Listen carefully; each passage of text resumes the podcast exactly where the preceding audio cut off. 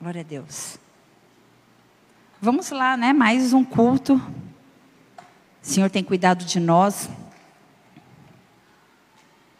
Eu queria também aproveitar um momento para agradecer o pessoal da assistência social. Dá para passar foto, Pati?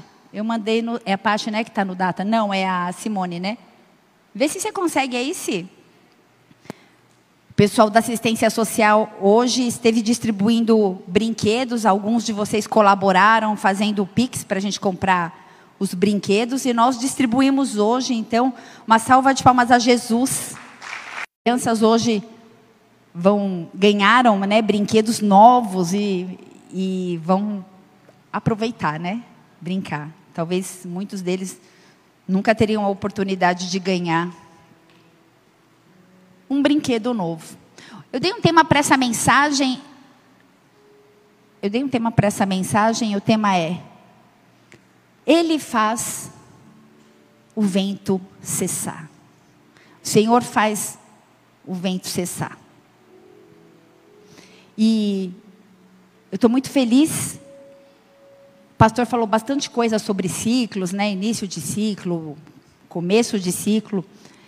E Dezembro e janeiro são meses que têm poder de nos influenciar, sim ou não? Não sei vocês, eu me sinto totalmente influenciada. São meses que eu faço reflexões. Na verdade, a gente sabe que as reflexões devem ser feitas o ano inteiro, mas a gente tem o hábito de esperar um início de um ciclo ou o fechamento de um ciclo. E as datas, elas têm muito poder, elas têm muita influência sobre as nossas vidas. A gente felicita pessoas nas, na data do aniversário. A gente presenteia pessoas em datas que a gente comemora ser especiais. Agora, não sei se vocês já ouviram falar, agora inventaram mêsversário. Então, não sei se é comércio ou se é a real necessidade de comemorar cada mudança de ciclo, mas agora também existe o mêsversário.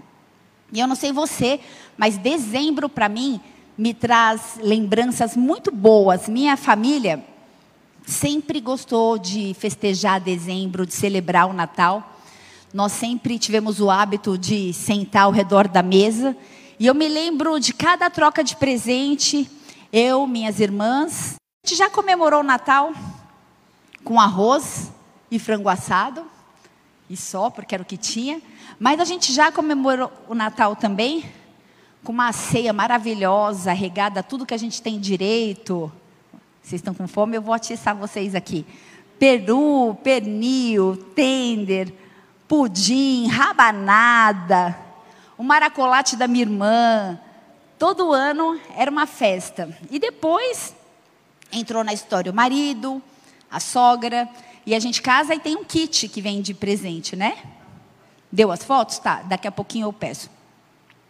E aí vem um kit, né? No meu caso veio sogra, veio cunhada, cunhado, acho que na maioria de todos nós. Tem alguém aí? Amém? Sobrinhos. E então entrou para a tradição o arroz negro, que ficou de herança da minha sogra. E eu não sei porque eu só faço no Natal, mas é maravilhoso. E quando eu faço esse arroz, a gente sabe que é dia de celebrar, dia de Natal. Então, uma coisa é fato: dezembro, as festas sempre acabavam comigo lá na pia lavando a louça e a minha mãe reclamando que não gosta de lavar louça e que isso ela não faz de jeito nenhum. Eu não sei como é na sua casa, como é o ambiente na sua casa, mas algumas sensações, algumas emoções são ativadas na minha memória emocional. Eu não sei o que você está vivendo aí nesse momento, não sei em que, que você está pensando, mas eu sei que existem alguns meses do ano que, do, do ano que são tempestuosos, sim ou não? Sim, né? Janeiro, para mim, é um mês tempestuoso. IPTU, IPVA, rematrícula, tem alguém aí? Então, para você é fácil, né? Para mim é um mês tempestuoso, material escolar, daí fica aquele agito para ir nas papelarias. Eu falo, meu Deus. E bota tempestade no mês de janeiro. Diga assim: tem estações nas nossas vidas que são pura tempestade. A palavra tempestade, ela está associada à ideia de transtorno, dificuldades, tribulação, alteração repentina ou drástica. E de modo geral, tempestade se refere a uma variação climática, um grande temporal ou um grande vendaval. Ou ainda de uma forma figurada, tempestade tem o sentido de perturbação na vida de pessoas que possam estar passando por prova ou por alguma assolação. Alguém aqui pode levantar a mão caso não tenha tido nenhum tipo de tempestade em 2022? Nenhuma mão? Todos passaram por tempestade, todos passamos por tempestade, todos nós. E a boa notícia é: o ano está acabando e as tempestades se vão, amém? Não amém, não amém, não amém. As tempestades continuarão em 2023, em 2024, e eu não estou trazendo nenhum tipo de, de peso sobre a vida de ninguém, mas a nossa vida, ela é sobe e desce, ela é instável. Tempestades, bonança, tempestade, bonança. Sim ou não? Vamos orar. Se você puder, fecha seus olhos. Pai, Quero te louvar porque a tua presença já está aqui. Obrigada por esse ambiente preparado com a manifestação da tua Shekinah e da tua glória aqui. E o meu desejo nessa noite é que o Senhor possa se manifestar mais uma vez. Que o teu nome seja exaltado. Que o Senhor possa me usar para a tua glória. Que eu possa diminuir e o Senhor possa crescer.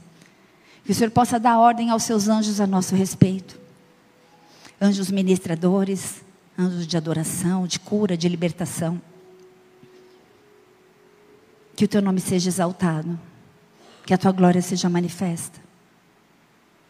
Toca-nos nessa noite, Pai. A motivação de sairmos das nossas casas. Talvez você tenha tido a ideia que veio aqui para ver uma apresentação, mas eu quero te dizer que hoje foi o dia que o Senhor marcou para falar contigo. Ele está aqui. Ele está aqui. Por isso, abre os céus neste lugar.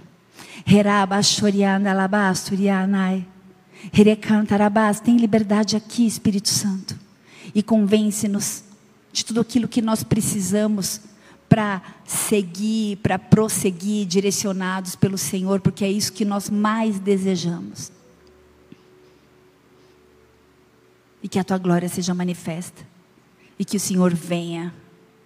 Em nome de Jesus. Se você crê, diga amém. E amém. Dê uma salva de palmas bem forte a Ele.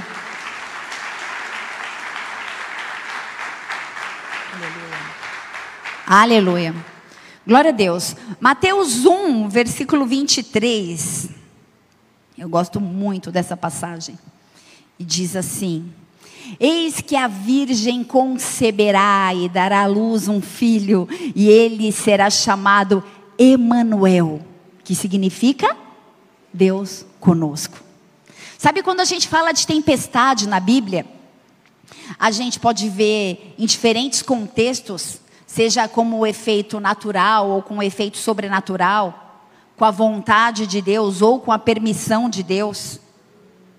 Tem o, coloca para mim Jonas 1, versículo 4. Nós vemos o exemplo de uma tempestade. O nosso personagem aqui é Jonas. E Jonas 1,4 fala assim: Mas o Senhor mandou ao mar um grande vento. Quem mandou? O Senhor mandou ao mar um grande vento e fez-se tempestade. Uma forte tempestade. Aqui na minha versão, aí está escrito uma grande tempestade. Sabe, na história de Jonas, a tempestade surge como consequência da desobediência. Fala assim: consequência da desobediência. Deixa eu te falar uma novidade: desobediência atrai tempestade. A desobediência atrai tempestade. Eu não vou focar na história de Jonas, mas Deus tinha dado uma incumbência para ele até Nínive, e ele brigou, brigou, brigou, até que ele entrou nesse barco e fez-se uma tempestade, porque ele não fez aquilo que era para ser feito. Essa é uma chave para você nessa noite. Obediência, fala obediência. Em Atos 27, versículo 18, diz assim: E andando nós agitados por uma veemente tempestade, no dia seguinte aliviaram o navio. E ao terceiro dia, nós mesmos, com as nossas próprias mãos, lançamos ao mar a armação do navio. E não, e não aparecendo havia já muitos dias nem o sol, nem as estrelas, e caindo sobre nós uma não pequena tempestade. Fugiu-nos toda a esperança de nos salvarmos. Ou seja, diante dessa tempestade, desse naufrágio, o apóstolo Paulo estava lá e todos naquele lugar perderam a esperança. Eles não tinham mais esperança. A tempestade já era tanta, era tamanha, que eles não tinham mais expectativa de sair dali. Através dessa tempestade, o apóstolo Paulo teve a oportunidade de anunciar salvação. Através dessa tempestade, houve revelação, liberação da graça, houve salvação. Diga assim: tempestades podem nos atrair a Cristo. Eu não sei como você chegou na igreja, mas eu não cheguei por amor, eu cheguei pela dor, eu cheguei no meio de uma tempestade. Cheguei em um momento onde eu tinha tido diversas experiências não boas, eu tinha tido algumas decepções emocionais, tinha me envolvido com pessoas inadequadas e quase 20, acho que 6, 7, quase com 30 anos. Tem alguém aqui solteira? Eu tinha um medo de não casar e de não ter família. E eu falava, meu Deus, meu Deus. E para mim isso era uma tempestade. Eu era muito bem sucedida profissionalmente. Eu tinha um emprego muito legal. Eu tinha uma família estável. Eu tinha muitas coisas, mas as minhas emoções viviam uma grande tempestade. E nessa tempestade, ou através dessa tempestade, eu fui atraída até a igreja. Eu cheguei, na verdade, pensando que eu ia arrumar um namorado, e aí o Senhor me capturou. E eu me apaixonei por ele e permaneço aqui até hoje. Eu não sei como você chegou aqui. Eu não sei como você tem caminhado. Eu não sei quais são as tempestades que você tem atravessado. Mas uma coisa eu sei, que todos nós atravessamos tempestades. No versículo 17 de Atos, que a gente acabou de ler, tempestade deixa pessoas temerosas. No meio da tempestade, a gente fica com medo. É Atos 27, 17, tá, Paty? É o Si. No meio da tempestade, vem uma sensação de medo. Ninguém passa por uma tempestade dando tchauzinho na janelinha, né? Oh, tempestade! Não, a gente fica desesperado. Pelo menos eu fico. A gente fica com medo do próximo passo. O que vai ser depois dessa tempestade? E levantando-se estes, usaram de todos os meios para cingir o navio, e temendo que dessem na Sirte, arriaram os aparelhos e foram ao léu. A tempestade deixou essa tripulação tão nervosa, tão desesperada, que eles começaram a jogar tudo no mar. Todas, tudo que alimentava, todas as ferramentas de sobrevivência, as cargas, a esperança de sobrevivência deles tinha zerado. E eles não sabiam que em direção estavam indo. No versículo 19 fala que eles não tinham nenhum direcionamento, eles não tinham mais remos, nem vergas, ferramentas diversas, armas, armamentos. Eles jogaram tudo ao mar. Tudo foi lançado no mar. Quando a gente está no meio de uma tempestade, a gente começa a tomar atitude, às vezes sem pensar. E aquilo que poderia, que poderia ser uma ferramenta para nos salvar, a gente joga fora. E às vezes as tempestades devastam a nossa vida. Elas podem levar tudo, literalmente. E a gente pode ficar sem esperança. E quando a gente lança fora toda a nossa esperança humana, ou seja, tudo aquilo que a gente pode conquistar com a força do nosso braço, é nesse momento que nós podemos ver a nossa total dependência de Deus. Tempestade pode ser para mim ou para você uma doença, uma falência, uma bancarrota, um problema na família, uma grande perda. Uma grande perda tem o poder de nos devastar. Às vezes um luto, às vezes um divórcio. Tempestades podem nos levar a lugares escuros e densos. Tem alguém aí? No versículo 20, fala que não havia sol, não havia estrela, não havia nada para guiá-los no meio daquela tempestade. Eles estavam sem bússola, eles estavam sem nenhum tipo de direcionamento, sem nenhum tipo de direção. Olha para a pessoa que está do seu lado e fala assim: Ei, você já perdeu a sua bússola? Você já perdeu o seu senso de direção?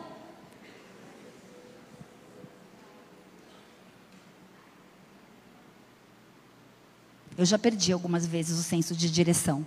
O desespero foi tamanho que eu não conseguia escutar nada.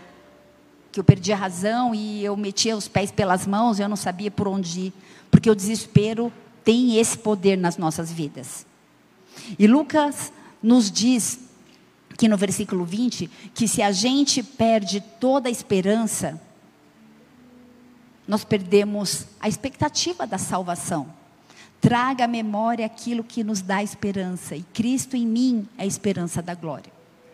Muitas vezes, a gente sabe que temos o Senhor, nós conhecemos o Senhor, não só de ouvir falar, mas nós andamos com Ele.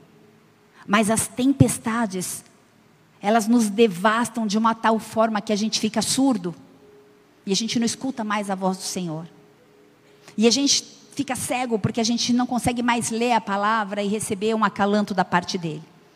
Talvez você tenha chegado até aqui hoje nessa igreja, até o mês de dezembro, sem esperança de ser salvo, sem esperança de sair dessa tempestade, ou de encontrar algum caminho, e caminho aqui eu falo com letra maiúscula, porque a palavra de Deus é o caminho. João 14, versículo 6 fala que Jesus é o caminho, a verdade e a vida. Jesus é o caminho, a verdade e a vida. Jesus é o caminho, a verdade e a vida. E não existe vida longe dele. Longe dele existe caos, confusão e desespero. Deixa eu te desafiar. Não perca a esperança. Abra a tua Bíblia em Isaías, capítulo 7, versículo 14.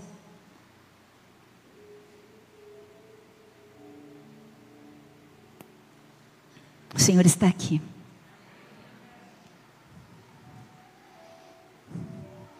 Portanto, o Senhor mesmo vos dará um sinal. Fala comigo, vos dará um sinal. Eis que a virgem conceberá e dará luz a um filho e lhe chamará Emanuel. Sabe o profeta Isaías? Ele trouxe essa palavra 700 anos antes de Cristo. Em um tempo de crise, em um tempo onde havia rebeliões, um tempo onde havia muitas tempestades. Disse que Deus, o Senhor, daria um sinal de como sair da crise. Pode deixar para mim Isaías 7,14?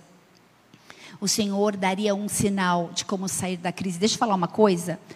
Eu quero declarar sobre a sua vida: o Senhor vai dar sinais de como você pode sair da crise. Eu não sei o que você está vivendo, nem como você está vivendo, mas eu creio que o Senhor dará sinais e ele se manifestará no meio de nós. Sabe, eu não sei como você encara isso, mas um profeta 700, porque hoje a gente falar que uma virgem vai conceber alguém, para nós, ainda que pareça muito estranho, nós já conseguimos nos identificar com isso, porque nós já ouvimos falar disso. Algumas vezes, muitas vezes. A gente sabe que esse milagre aconteceu. Mas 700 anos antes de Cristo, isso foi dito. E eu não sei como olharam para o profeta Isaías e falaram assim: como assim uma virgem conceberá? Esse está loucão. O que você está falando? Que sinal é esse? Sabe, às vezes o sinal que Deus vai dar pode parecer para você algo impossível, Assim como apareceu naquele tempo onde Isaías ministrava e profetizava para Judá em Jerusalém. A virgem conceberá e lhe dará um filho, e você vai chamá-lo de Emanuel, Deus conosco. Você nunca está sozinho. Você nunca estará sozinho. Mesmo no meio da tempestade, mesmo no meio do caos, mesmo no meio da confusão, nós nunca estaremos sozinhos. E no tempo de Isaías, a crise era tanta, os cirofenícios queriam esmagar Israel. Houve uma das maiores crises, o poder bélico, o poder político da Síria era muito maior que o poder de Israel. Era muito maior que Judá, uma única tribo. E eles poderiam destruir Israel com um soprar. Mas Isaías falou: Eis que eu vos darei um sinal, e uma virgem conceberá. Sabe, eu imagino que naquele momento ninguém entendeu, foi a nada. Meu Deus, a guerra está ao nosso derredor, nós vamos ser exterminados do globo terrestre. Eles enfrentavam uma crise, uma tempestade. Senaqueribe, ele cercou Jerusalém, ele sitiou a cidade. Eles poderiam morrer de fome naquele lugar. Isaías 26, versículo 4, o profeta apenas dizia assim: Confiem para sempre no Senhor, porque o Senhor é rocha eterna. E Isaías já estava falando da rocha eterna de Cristo, a rocha, a pedra angular fundamental. Sabe, eu quero desafiar a sua fé hoje. Eu quero que independente da tempestade que você esteja passando, que nessa noite você possa crer em sinais. Sabe quando eu falei que eu estava numa crise emocional e eu pedi um sinal para Deus? Talvez alguns de vocês conheçam essa história, mas tem bastante gente nova, eu vou contar. E eu pedi um sinal para Deus porque eu já tinha quebrado tanto a cara na minha vida emocional. E eu falei, Deus, eu não quero namorar um, uma pessoa que vai me usar e me descartar. Eu quero viver uma vida, um casamento, uma família. E aí eu orei e eu falei, eu quero pedir um sinal ao Senhor. E eu falei que aquele que fosse o meu marido, ele ia me dar uma rosa. Na verdade, eu falei um buquê de rosas vermelhas. Só que daí eu pensei assim, poxa vida, e se na minha célula alguém chegar no meu aniversário e me dar um buquê de rosas, vou ficar confusa. Então tem que ser mais difícil. Então eu quero amarelas, as rosas. E eu não quero um buquê, eu quero um cesto. E aí demorou para acontecer isso. E aí passou um ano, dois anos, e no meio da minha tempestade emocional, porque quem já ficou solteira e quer casar, não sei você, eu tinha dor física. Eu falava, mãe, eu quero namorar, eu quero casar, não é questão de sexo, eu quero uma família. E doía, e parecia que era algo impossível e que nunca ia acontecer. E eu pedi esse sinal. E aí começou a demorar um ano, um ano e meio. E aí um dia eu orei e falei, Deus, se ele desenhar uma flor no papel e me dar, já está valendo, porque está demorando muito. Estou brincando, eu esperei. Mas era uma ansiedade, para mim essa era uma tempestade. E aí um dia, eis que meu esposo disse que estava me observando, a gente se conheceu na, na sala de aula, a gente fazia teologia na mesma turma. E aí ele se apresentou, aí ele falou: "Vamos tomar um café". E eu falei: "Vamos ver, né? Porque eu tenho um sinal que eu pedi para Deus, vamos devagar, né? Calma". E aí não acontecia nada, até que um dia ele, vou resumir, ele me chamou para tomar um café, eu aceitei. E aí ele foi no carro dele, eu fui no meu, e ele falou: "Vem aqui no meu carro". Eu: "Meu carro? Que, né, que estranho". Aí ele falou: "Só quero te dar uma coisa". Aí ele, eu sentei e ele virou assim e pegou as flores. E a gente estava debaixo da luz. E quando eu olhei, eis que cai uma pétala branca. Aí eu falei: "Ai, meu Deus". Só que daí eu tirei debaixo da luz e coloquei e era amarelo. E aí eu Ele, você tem asma, você está passando mal? Eu, não, você é meu marido, você é meu marido, você é meu marido. Eu não sei como é a sua fé, eu sei que eu vivi isso. Eu não sei qual tipo de sinal você está pedindo para Deus. Eu sei que Deus me deu uma família abençoada. Eu não sei que tipo de tempestade você se encontra. Mas eu quero desafiar a sua fé. Peça sinais, fale com Deus. 700 anos antes de Cristo, ele profetizou que uma virgem conceberia e, e o nome dele seria Emanuel. Ele está aqui. O Deus conosco está aqui. O Deus conosco te acompanha e me acompanha onde quer que, que nós formos. Independente do milagre que você precisa, independente da tempestade que você esteja vivendo, deixa eu te falar uma coisa: você precisa crer. Você precisa lançar fora todo medo, toda desesperança. Tem alguém aí? Porque o Senhor é fiel para completar a obra que Ele começou na minha e na sua vida. Porque Ele sabe os pensamentos que Ele tem ao seu respeito e são pensamentos de paz e não de mal. Porque Ele nos amou primeiro. Isaías 7, versículo 14. Uma virgem dar à luz eu não sei qual é o teu milagre. Eu não sei o que você precisa. Eu não sei qual área da sua vida precisa ser tocada. Mas eu sei que a virgem deu à luz a um menino e o nome dele é Manuel. E essa virgem, após essa concepção, mudou a minha e a sua vida. Para encerrar, abra a sua, vida, a sua Bíblia em Marcos capítulo 4. Eu quero investir tempo orando por vocês. Eu quero investir tempo ativando a fé de algumas pessoas nessa noite, porque o Senhor está aqui e Ele vai te tocar. Marcos 4, capítulo 39, diz assim: E ele, despertando, repreendeu o vento e disse ao mar: Acalma-te, emudece. E o vento se aquietou e fez grande bonança. Talvez esse amém de uma pessoa, pode ser que você não entenda o que é bonança. E eu vou te explicar. Bonança é um, é um substantivo que descreve o estado do mar que é favorável à navegação.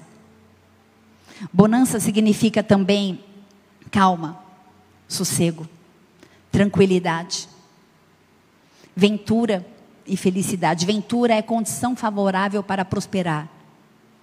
Eu quero declarar que Deus tem bonança para você. Deus tem bonança para você. Após a tempestade, vem a bonança. Bonança é um termo com origem no castelhano. A palavra, deixa eu ver se eu vou falar certo aqui, que meu marido, né? Expert em espanhol, bonanza, assim que fala? Bonanza é, né? Também é sinônimo de calma e de paz. Eu quero profetizar sobre a sua vida, Marcos 4, versículo 39. Ele faz o vento cessar.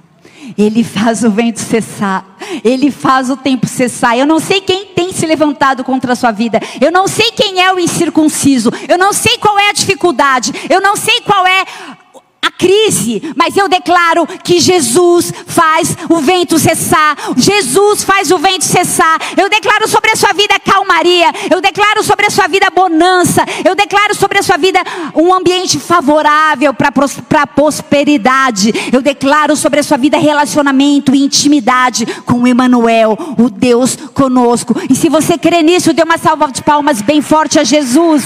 Aleluia! Aleluia! Aleluia. Aleluia. Marcos 4, o contexto que ele trouxe, essa passagem que eu li,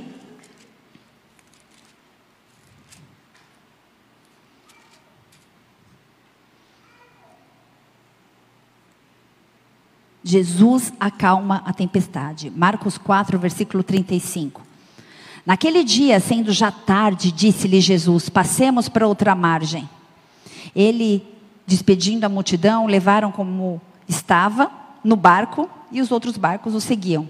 Ora, levantou-se um grande temporal de vento e ondas se arremessavam contra o barco, de modo que o mesmo já estava a encher-se d'água. E Jesus estava na popa, dormindo sobre o travesseiro. E eles o despertaram e lhe disseram: Mestre, não te importa que venhamos a perecer? Deixa eu te falar uma coisa: pode parecer que Jesus está dormindo na sua vida. Talvez você já fez esse questionamento para ele algumas vezes. Jesus, eu estou tomando tiro, porrada e bomba, e cadê o Senhor?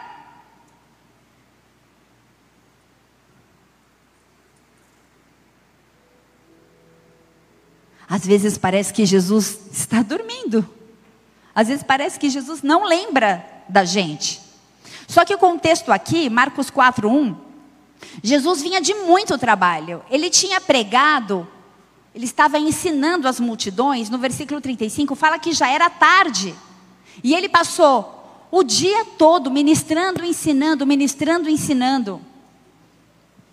E eu ouso imaginar que ele estava cansado, porque quando ele entrou no barco, ele tirou um cochilo. Mas ainda havia trabalho. Ainda havia muita coisa a ser feita. E no versículo 37, no barco com os discípulos, levantou-se uma tempestade. Sabe, às vezes a gente está no lugar certo, às vezes a gente está no barco. Às vezes a gente está caminhando com um discípulos, mas às vezes as tempestades acontecem mesmo assim. Jesus estava no barco, mas às vezes parece que ele não está no barco. Mas ele está, porque ele é o Emanuel. E na tempestade, e no barco com os discípulos levantou-se uma tempestade. As tempestades sempre vão tentar paralisar aqueles que estão trabalhando. Eu vou repetir. A tempestade sempre vai tentar paralisar aqueles que estão trabalhando. Mas presta atenção. Os ventos fortes, eles são controlados por anjos. Eles são controlados por carruagens. E eles atendem às ordens de Deus. Apocalipse 7, capítulo 1. Depois disso, vi quatro anjos em pé nos quatro cantos da terra, retendo os quatro ventos, para impedir que qualquer vento soprasse na terra, no mar ou em qualquer árvore. Mas sempre haverão ventos tentando nos derrubar. E Efésios 6, versículo 12, fala que a nossa luta não é contra a carne ou sangue, é contra principados, é contra potestades dominadoras do ar. Tem alguém aí? demônios territoriais. Ah, pastora, estava indo bem, você vai trazer o demônio para a história? A nossa luta não é contra a carne ou sangue. Satanás está ao nosso derredor, esperando uma brechinha para tentar nos tragar. Em Efésios 2, 2, fala: principados e potestades do ar.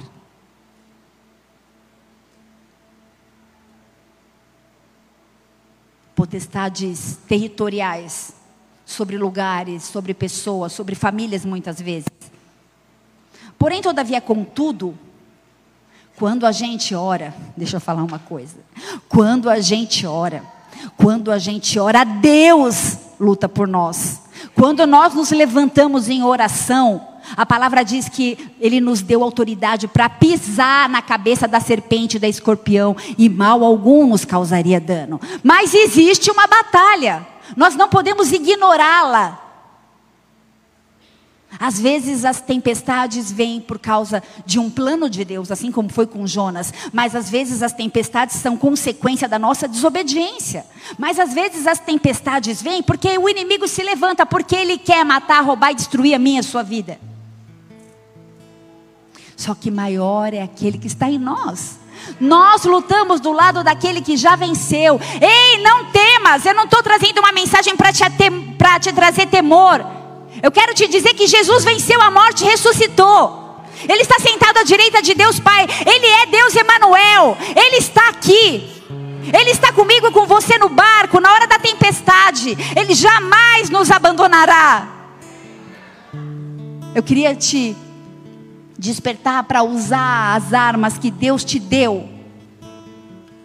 e elas não são na força do nosso braço. Sabe, o apóstolo Paulo, ele fez aquele povo perceber que eles precisavam jogar tudo no mar, a alimentação, a âncora. Eles foram salvos pela graça.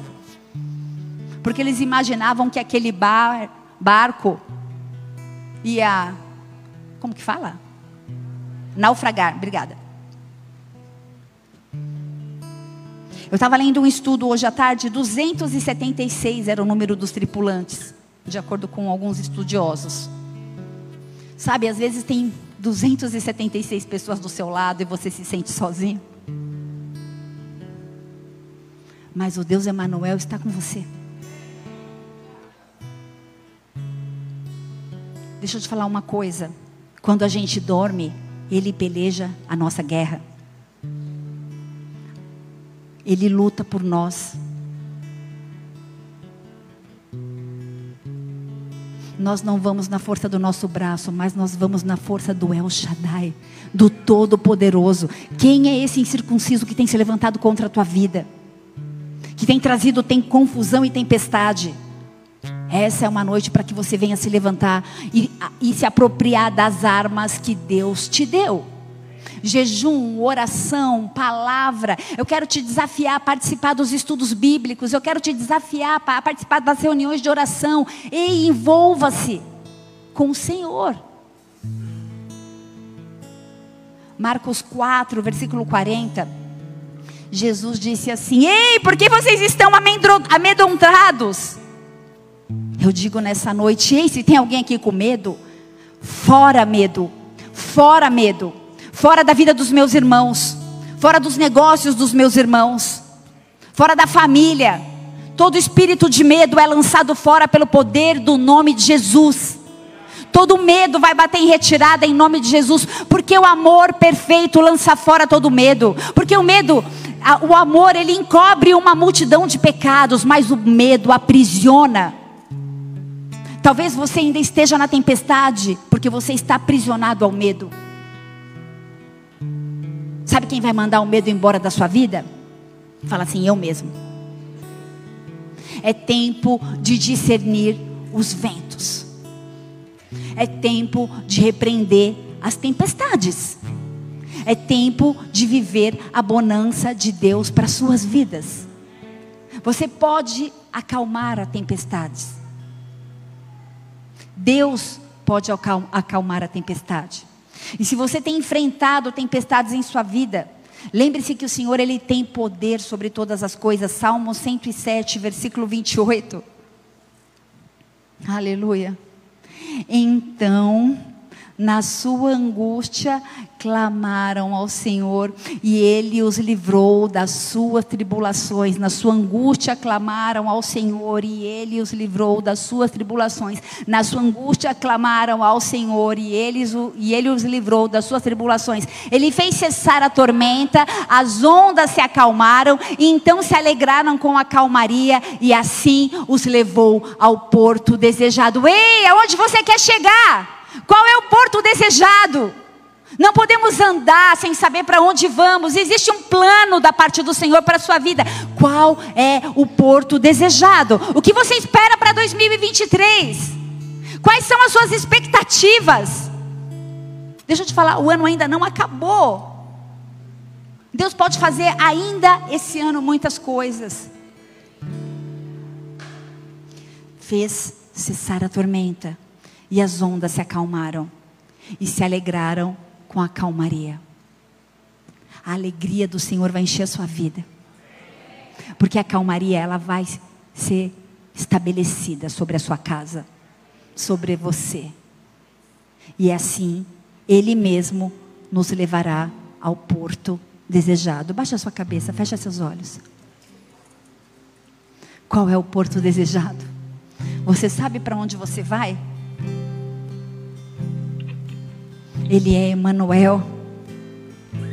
Ele é Deus conosco. Você não está sozinho. Deuteronômio 31, versículo 6 fala que somente o Senhor, somente o Senhor Deus poderá livrar e ajudar a enfrentar as tormentas que surgirem. Sabe, não é na força do teu braço. Por isso eu quero te desafiar nesse momento a clamar. Fale com Ele. Apresente a sua tempestade. Fale como você está vivendo. Conte que talvez você esteja esgotado emocionalmente ou até fisicamente. Fala que você precisa desse braço forte, desse socorro bem presente no dia da angústia. Fala que você precisa que Ele mande cessar os ventos que têm se levantado contra a sua vida. Fala que você tem permanecido no barco, mas você quer sentir que Ele também está contigo. Ele está contigo. O mesmo Jesus que mandou os ventos se acalmarem, Ele dá ordem aos anjos dele a seu respeito. Ele dá ordem aos ventos tempestuosos sobre a sua vida que venham cessar.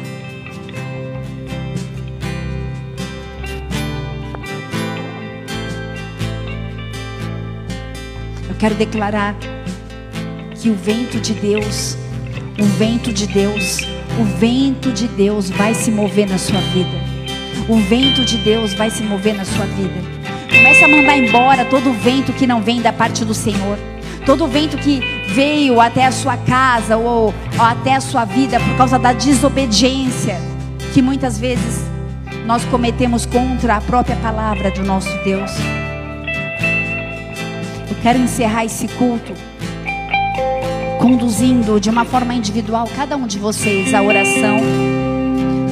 Eu queria que vocês usassem esse momento onde nós vamos adorar a Deus para falar com Ele com as suas palavras.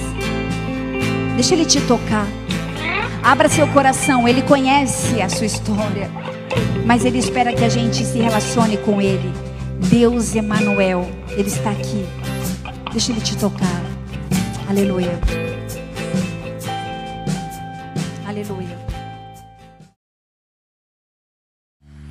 Eu não posso encerrar esse culto sem fazer um apelo para você que de alguma forma foi tocado, foi ministrado por essa palavra, que ainda não teve oportunidade de reconhecer Jesus como o Senhor e Salvador.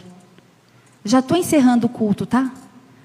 E se você deseja fazer isso ou restaurar a sua aliança, repete comigo, diga, Pai, nessa noite eu quero reconhecer Jesus Cristo como meu único e suficiente Senhor e Salvador. Escreve meu nome no livro da vida. Me marca. Muda minha história. Em nome de Jesus. Amém, Pai. Sela pessoas que fizeram orações nessa noite, Deus. Eu declaro que nessa casa, nessa noite, houve salvação. Eu declaro que houve restauração. Eu declaro no poder do nome de Jesus renovo, recomeço. Eu declaro no poder do nome de Jesus bonança sobre a sua vida. A tempestade vai cessar e você vai viver o plano bom, perfeito e agradável do Senhor. E se você crer, dê mais uma salva de palmas a Ele. Glória a Deus. Aleluia.